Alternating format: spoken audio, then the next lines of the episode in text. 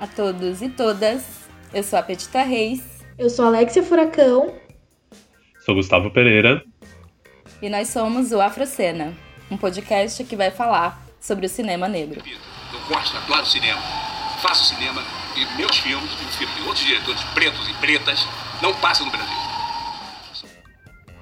O Afrocena apresenta nosso primeiro episódio de podcast, onde iremos falar e dar visibilidade à história do cinema negro. Essa casa aqui é uma forma de resistência que eu, Zóio Bubu, inventei. Eu e minha mulher.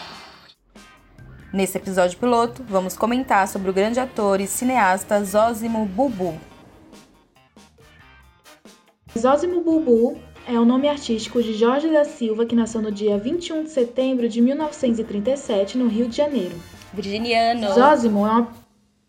Virginianíssimo, quase libriano, ali na ponta. E Zózimo era seu apelido de infância. E Bubu é um nome africano, né, um sobrenome que ele escolheu que na época que ele era jovem estava muito em alta o pessoal do movimento negro. Ainda tem muita gente que faz isso, né? De incorporar um nome africano, porque quando os nossos ancestrais, né, vêm para as Américas como escravizados, é, se perde toda a identidade, a ancestralidade. Muitas, e muitas pessoas do movimento negro, desde muitos anos, tentam resgatar um pouco isso escolhendo nomes que representem essa ancestralidade. Então ele escolheu esse nome Bubu, que para ele fez sentido, né, de ser o nome que ele adotou para preservar a identidade dele e se afirmar. É, como a Petita falou, ele era ator, cineasta, produtor e roteirista. É, ele começou essa jornada quando ele entrou na Faculdade de Belas Artes e ele conheceu o CPC, o CPC era o Centro Popular de Cultura, que era uma organização associada à UNE, que é a União Nacional dos Estudantes, que existe até hoje. Só o CPC que não existe mesmo, porque ele começou em 1962 e teve só dois anos de atuação por causa da ditadura militar, então ele acabou em 1964. Entender é, como se fosse uma novidade, abrindo uma nova narrativa, e aí com o nome ele reafirma aquilo que já existiu. Que em algum momento, a partir do nosso processo histórico, a gente foi é, sequestrado dessa história que veio da oriundo da diáspora. Mas aí sempre a gente é colocado de uma maneira, ou pelo menos a, as narrativas negras são sempre colocadas como, ai, abertura, nasceu agora. Não, é só a gente retomando Sim, retomando o que já existia. Exatamente, né? E olha a potência que esse cara tinha, pensando que ele se fez presente enquanto uma figura de um cineasta negro em um momento em que o país estava em ditadura, né? E ele teve muita sorte de ter essa formação, porque no CPC existia um caráter coletivo e didático da obra de arte. Então eles eram contra essa coisa da, da arte como aliena, alienação, né? Que era justamente que a, a ditadura militar incorporou nos próximos anos. E eles já iam contra desde esse momento, trazendo é, desde peças de teatro, é, shows, musicais, é, para zonas rurais, para porta de fábrica, levando esse acesso à cultura e também é, ensinando coletivamente. Então, o Zósimo foi aprendendo a ser ator, foi aprendendo um pouco de cinema dentro do CPC, né? Que só tinha nata da cultura nessa época. Já quilombando, né? Já quilombando desde sempre a sua presença ali se reafirmando enquanto negro e, estando à frente desses Exatamente, ele né? se apropriou totalmente e eu acho que isso faz toda a diferença dentro da trajetória dele, porque a gente pode ver que nessa época é, acontecia também, por exemplo, a bossa nova. Né? Sim, total. E era totalmente um, um movimento que não ia tanto de encontro, né? Existia muito na música popular essa coisa da alienação, né? Tinham artistas que não ligavam, que se entregavam mesmo. Então, eu acho que ele soube, por causa desses ideais é, sociais, o engajamento social do artista era muito importante para o CPC. Então, acho que por causa disso, ele conseguiu delinear a carreira dele do jeito que foi. Porque se você for ver alguns exemplos, existe a autoestima do homem negro, né? Mas só a autoestima não basta. Porque É, é difícil de todo jeito, eu acho. É difícil você lutando para ser reconhecido com todos os poréns, né? Dessa luta. E existe o, ah, é você ser alienado e achar que você, através do capitalismo, né? Você ganhou um dinheiro, alguma Exato, coisa, você né? tá ali na elite branca e aí você não vai mais sofrer racismo. Só que se a gente for ver, por exemplo, Simonal, que acabou. que ele fazia uma música alienada, que era pão e circo total, ele não tava nem aí na época da ditadura e fez muito sucesso, só que depois ele foi esquecido, porque ele acabou caindo num esquema. Então, qual que é a diferença, né? Eu acho que vale mais a pena a gente lutar, né, pelos ideais profundamente, não só pela nossa autoestima enquanto, né, porque senão ele poderia ter né? ficado como. Exatamente, ele poderia ter ficado como ator para a vida inteira. Só que ele começou nessas peças de teatro do CPC e lá ele conheceu. Achar o nome aqui do cara que é difícil. Ele menciona Solano Trindade, mas eu acho que não foi essa Não, na pessoa. verdade, o Solano Trindade foi um grande representante do teatro popular, né? Que em suas multiplicidades, né? Porque foi um, um grande artista é, que teve sua grande importância dentro do movimento negro, principalmente dentro do movimento teatral é, negro, né? Lutava muito, né? Para o movimento negro se reafirmar enquanto figura negra e trazendo a, a cultura da arte popular, né? Arte de rua, teatro de rua, é, enfim, e dentro disso ele levou essas representações de, de teatro negro para fora do país, né? Isso. Já que no Brasil não se valoriza a cultura popular e muito menos a cultura negra. O cara que ele conheceu foi o Leon Risman. Ele era um dos expoentes do cinema novo, como Glauber Rocha, como Cacá Diegues, outras pessoas, outros diretores brancos, né? E ele conheceu esse Leon porque ele fazia, ele era um dos fundadores do CPC e aí ele começou a carreira no cinema, né? E aí pensando no Zósimo, né, quando ele se reafirma enquanto negro é, dentro das suas próprias narrativas, é, me lembra também uma entrevista que o Joel Zito diz que já existiam cineastas negros, né? A diferença é que os que já existiam não se reafirmavam enquanto figura negra à frente é, do cinema, né? Então era mais do mesmo, né? Digamos assim, era um negro fazendo cinema sob a ótica do branco, né? Então o Zósimo, na verdade, ele vem é, como uma representatividade e um peso de se reafirmar enquanto figura negra dentro do cinema. É, sempre é, enfatiza um destaque como ele se reafirma é, como sendo um homem negro. E aí tem também essa questão de após o primeiro filme que ele fez. Alma no olho. Esqueci É, agora. porque antes, na verdade, ele já tinha feito vários filmes. Vários não, né?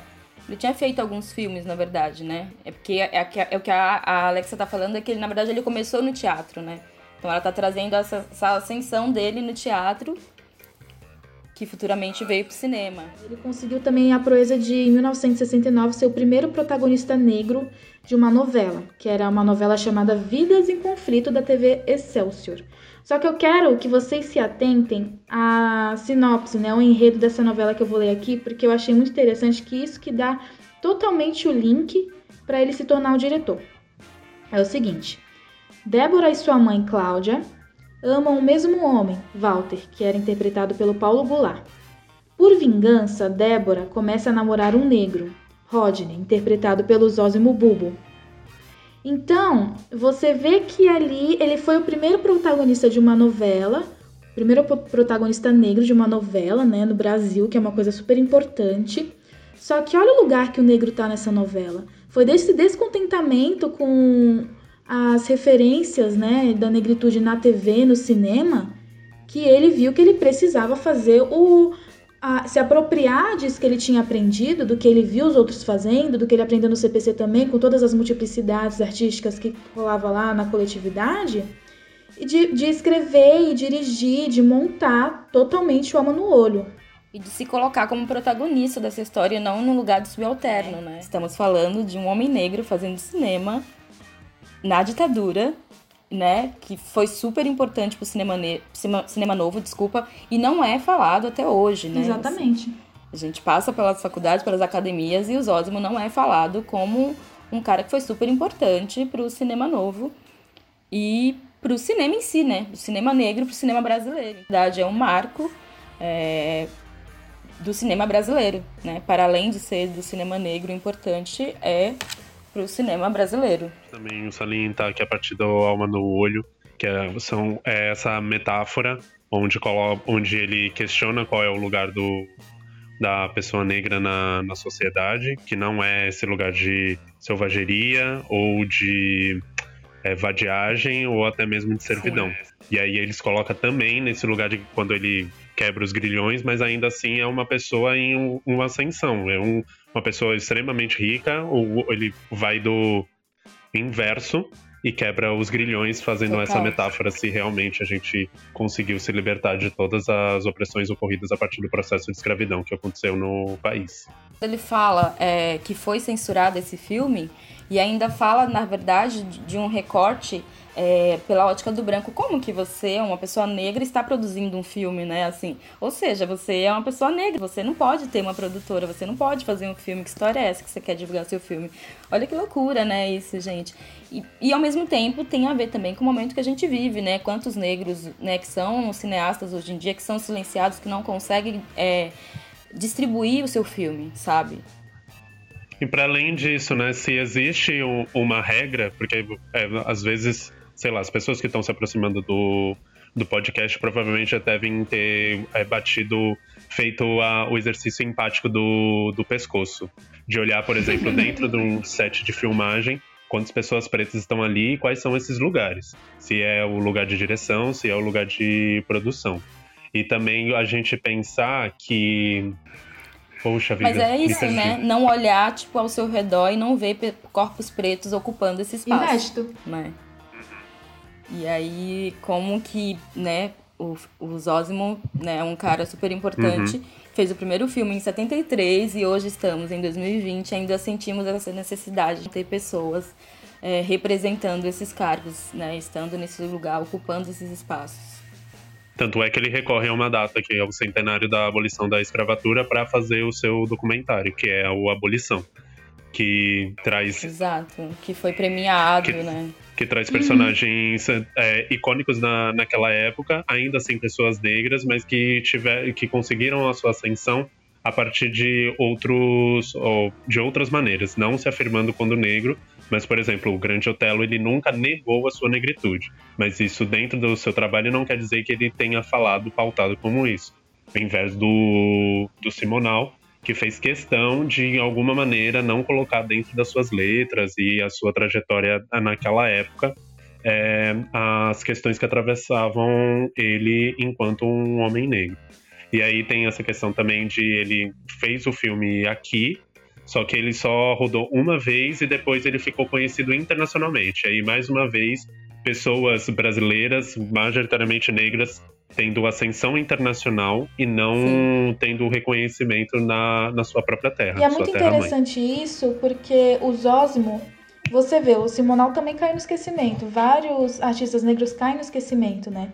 E no final, é, o que, que vai importar? Acho que é a contribuição para a comunidade, porque o Simonal deixou algumas músicas que importaram naquele tempo para as pessoas erradas, né?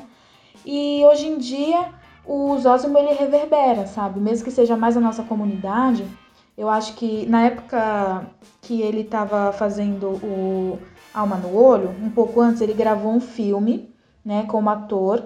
Ele era protagonista, era um filme do Antunes Filho, também na, da época do cinema novo, que foi censurado, só foi lançado. E ele fala até que Alma no Olho é a continuação do.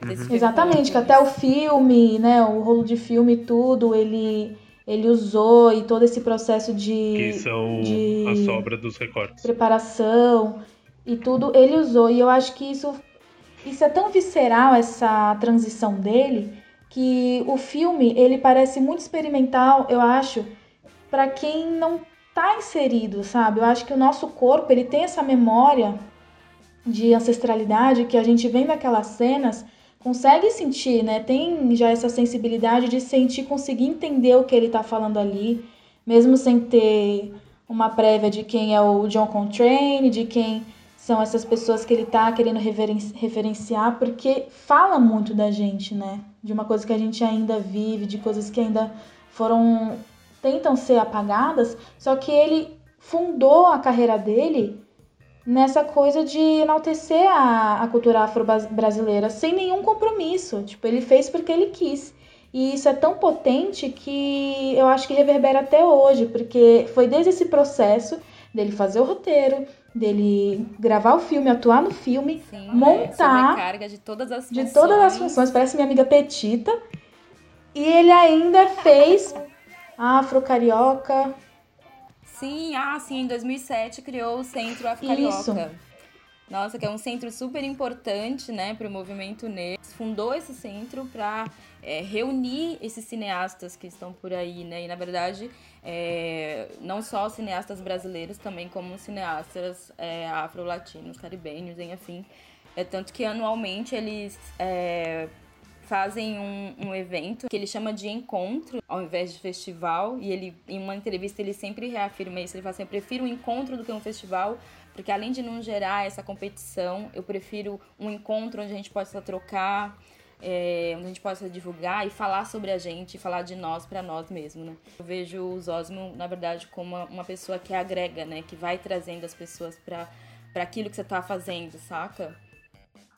E ele traz um olhar local, né? Que é esse, essa concepção do seu lugar, Exatamente. mas ainda assim fazendo uma relação Sim. com o mundo que nesse centro ele faz esse, esse que ele chama de encontro, mas a gente pode entender como um uhum. festival.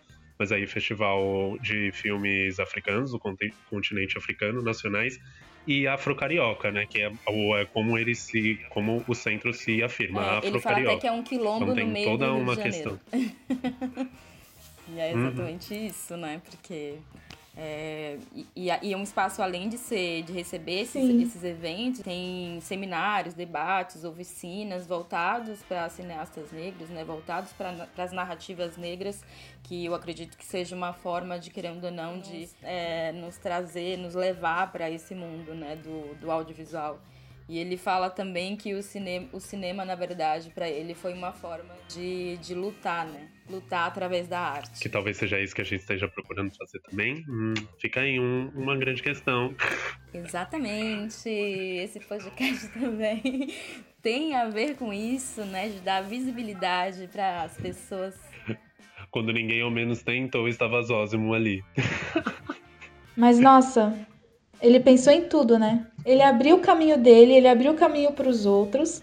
Né? Antes dele, o Abdias do Nascimento, que era uma, um, uma inspiração para ele, criou o Teatro Experimental Negro, mas ele se apropriou totalmente e ele podia ser essa, esse intelectual inalcançável, né? Mas eu acho tão incrível esse negócio dele não teve esse acolhimento, porque na época já existiam alguns cineastas negros, mas que não falavam sobre negritude que é uma coisa muito óbvia.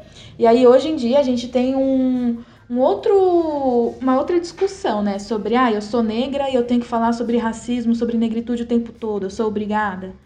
Como, né, a gente se sente meio que nessa obrigação de educar, só que ao mesmo tempo, antes quando ninguém falava, o Zósimo foi lá e tipo falou. E tava também fazendo outras produções, né? Eram convidados para outras produções, que foi o caso da, dessa novela.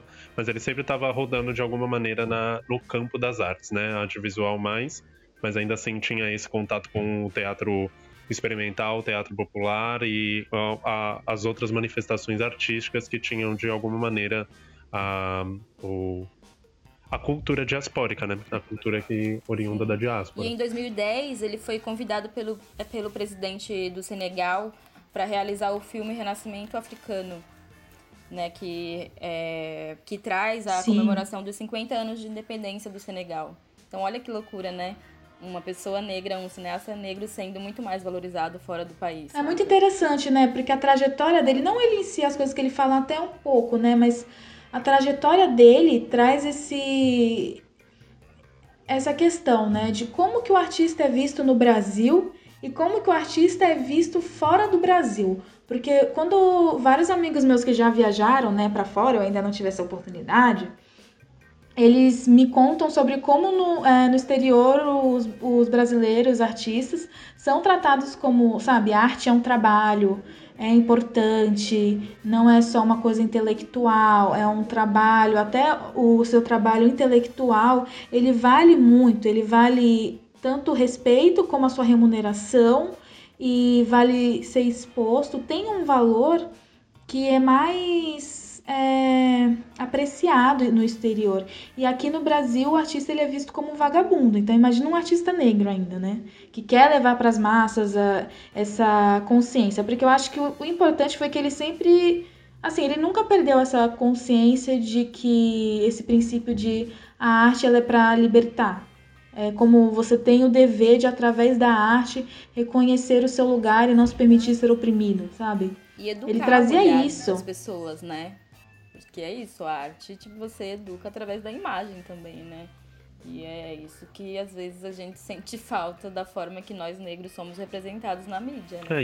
É, esse é nesse pensamento mesmo, sobre a ótica que a gente apresenta, porque às vezes quando é, emergem algumas discussões ou, ou algumas polêmicas referente à representação do, do corpo negro, também tem muito de um, uma resposta. Ah, eu fiz isso, certo, mas você fez isso com qual motivo, qual foi o propósito, porque só responder, que nem só pedir desculpa, não adianta.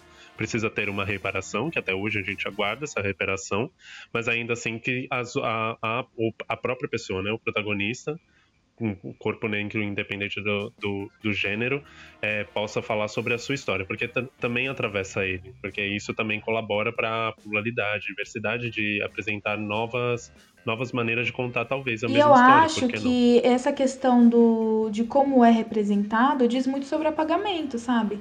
Porque o cinema ela é uma linguagem que foi criada por homens brancos para homens brancos, né? Então, quando chega o Zósimo e se apropria dessa linguagem né, artística, ele está quebrando todo esse padrão, porque aí ele tem que criar também como conversar, dialogar com esse meu povo preto. E a partir disso vem essa questão, né, do de como abrir esse caminho. Ele simplesmente foi, ele inventou e ele fez e eu acho que as pessoas olham muito para essas questões de ações afirmativas hoje em dia, de cotas de reparação histórica, e pensam como se fosse, ah, é porque a diversidade é bonita, porque a diversidade é uma, como se fosse uma caridade. Não, Só que as pessoas.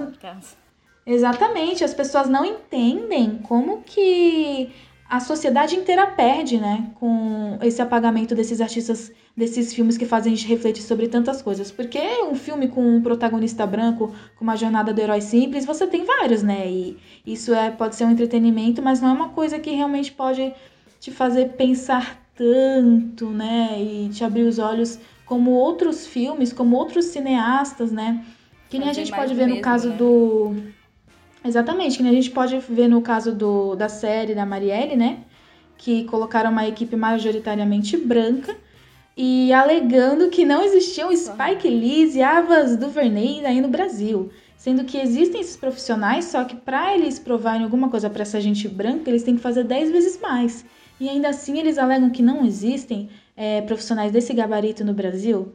É claro que existe. E quando você pega e você afasta esses profissionais pretos, seja de qualquer classe artística, de se apoderarem de posições de liderança e de condições de trabalhar e poder produzir sua arte, Sim. todo mundo perde, né?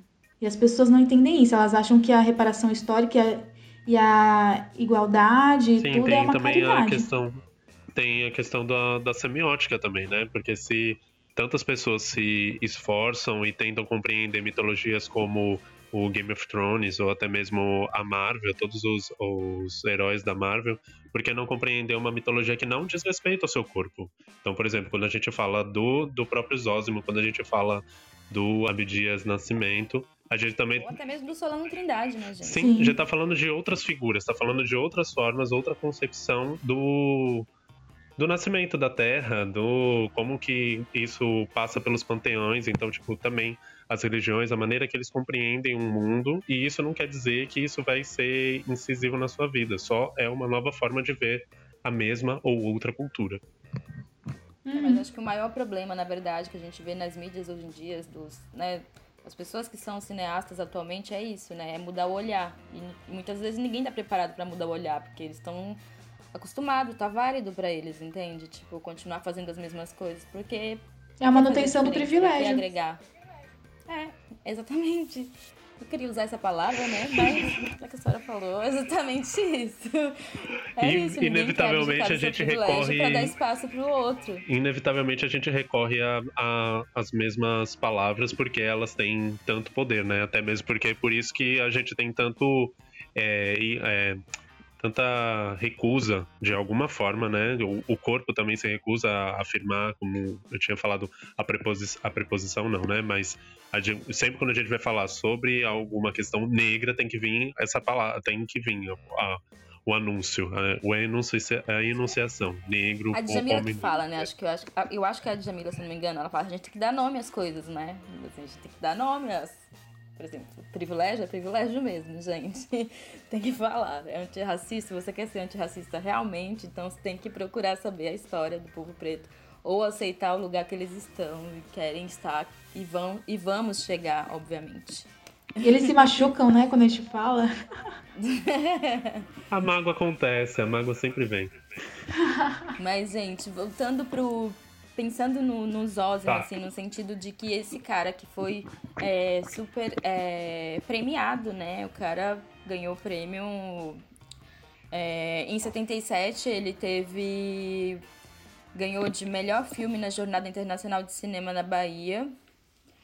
E com, com, com Alma no Olho, esse daqui. E em 1988, é, ele ganhou o prêmio de melhor roteiro e fotografia é, Abolição no Festival de, de Brasília. Em 1989, ele ganhou o prêmio de melhor ca- cartaz Abolição Festival Nuevo Cine Latino-Americana de Havana, em Cuba. E em 1990, ele ganhou o, melhor, é, o prêmio de melhor documentário Abolição no Festival Latino-Americano de Nova York. Ou seja, né, o cara tá fazendo esse super sucesso fora do país e dentro do nosso país a gente não vê esse reconhecimento.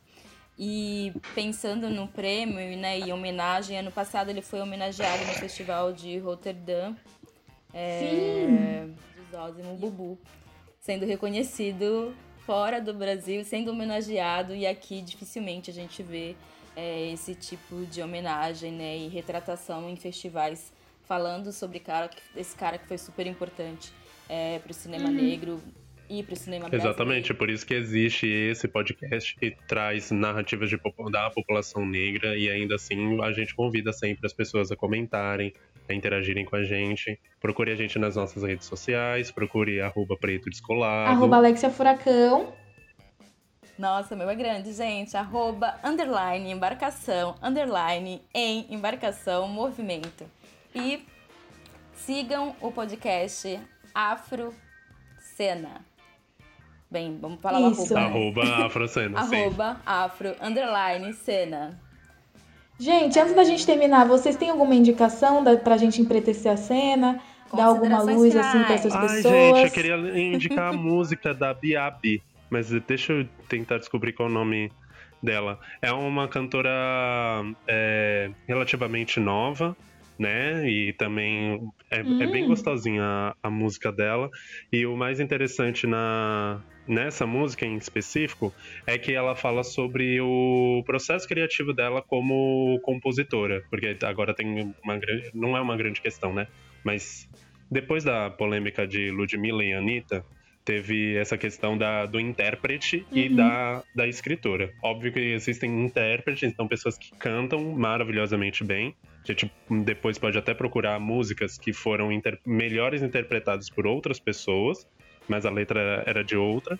Mas também essa Bia, a Biabi, perdão, Biabi, ela tem essa, essas duas funções. Ela cumpre essas duas funções e ainda toca algumas coisas. É maravilhoso. Eu vou tentar Respeitar. buscar o um nome aqui enquanto vocês vão falando outro. Peraí. A minha indicação vai ser Olhos Negros, da Bell Hooks, que tem tudo a ver com isso que a gente está falando, sobre a forma que, que a mídia retrata o corpo preto. Então, se você, antirracista, quer aprender mais sobre né, a representação do corpo negro na mídia, comprem, leiam Olhos Negros, da Bell Hooks. Você, Alexia? Gente, a, a minha indicação, ela não é uma coisa nova, é uma coisa contemporânea, mas relativamente não é um lançamento. Mas ela vem de uma necessidade minha, porque eu sou uma pessoa que sempre adorou filmes adolescentes, sempre adorou protagonistas mulheres. Só que, por exemplo, vai, um Sex and the City da vida, não tem como eu me identificar muito, né? Porque eu sou uma menina de 21 anos e eu sou negra, e eu sou gorda, e eu não sou hétero. Então, eu sinto muita falta, às vezes, em séries que eu gostaria de ver, tipo, uma coisa mais água com açúcar, sobre uma mulher jovem, essa série sobre mulheres empoderadas. Só que é sempre aquela garota branca em Nova York e uns problemas meio, sei lá, que não, não traz muito o meu recorte. Eu gostaria de ver nas telas. Então, é uma série que eu gosto muito, que é do Spike Lee, Ela Quer Tudo. Tem a primeira e a segunda Ai, eu temporada. amo E eu amo demais, série porque predileita. Sim, a Nola Darling, ela é uma protagonista tão incrível, sabe? Você se identifica com E ela. o filme também é incrível. O filme também é muito legal, né? Essa série é uma, é uma releitura que Spike Lee fez dele mesmo, né? Porque quando a pessoa tem um, Sim, um, um currículo, né? Ela faz releitura dela mesma, né? Porque ela é referência dela mesma. claramente. Então, assim, o Spike Lee, ele fez uma releitura de um filme dele a partir dessa série da Netflix. E é muito legal como ele trouxe para o contemporâneo. Fala sobre várias questões e, e principalmente sobre o corpo negro dentro dessas questões, né? E essa fica aí a, Como um protagonista da Exatamente. E eu tô falando dela agora porque essa semana eu fico. Eu sou uma pessoa que eu assisto a série a temporada inteira, não consigo assistir um episódio por dia. E aí eu tava esperando, eu espero assim a, a terceira temporada vir. E aí eu vi que ela foi cancelada e eu não aceito. E é isso. Eu acho que todo mundo tem que conhecer pelo menos as duas temporadas que tem. Porque pra mim podia ter umas 15. Também. Tá órfão de série continuação. boa. Tô. E a música é Desculpa por Te Ver. Desculpa pra te ver. Desculpa pra te ver. É, é, é muito boa. É uma delicinha, gente. Você pode imaginar real você cantando para quem você imagine, pessoas que você ama. Ah. Lembrando que tudo que a gente tá falando aqui estará é uma leve, né, uma- algumas coisas, algumas informações para vocês que queiram saber mais sobre o que foi falado aqui no nosso Instagram. Então sigam, comentem, compartilhem com os amigos, vamos dar visibilidade para as pessoas negras como protagonista da sua própria história. Não esqueça de dar like nesse episódio no seu stream favorito. E, como a Petita falou, compartilha com todo mundo, porque é problema de todo mundo sim, tá bom? É isso, gente. Muito obrigado. Real. Foi lindo. E ma- comentem, comentem, gente. Comentem como que foi, o que vocês acharam, que isso é muito importante e relevante pra gente. E principalmente se você for uma pretinha, um pretinho, conversa com a gente, manda mensagem. A gente gosta de ouvir a nossa audiência. É muito bom, necessário, importante. Elogios, críticas. Primeiro episódio a gente quer melhorar, obviamente. É isso aí, um beijo. Beijo, tchau, tchau. A ideia de estrear o podcast dia 25 de julho é em homenagem ao Dia de Luta das Mulheres Negras Latino-Americanas e Caribenhas.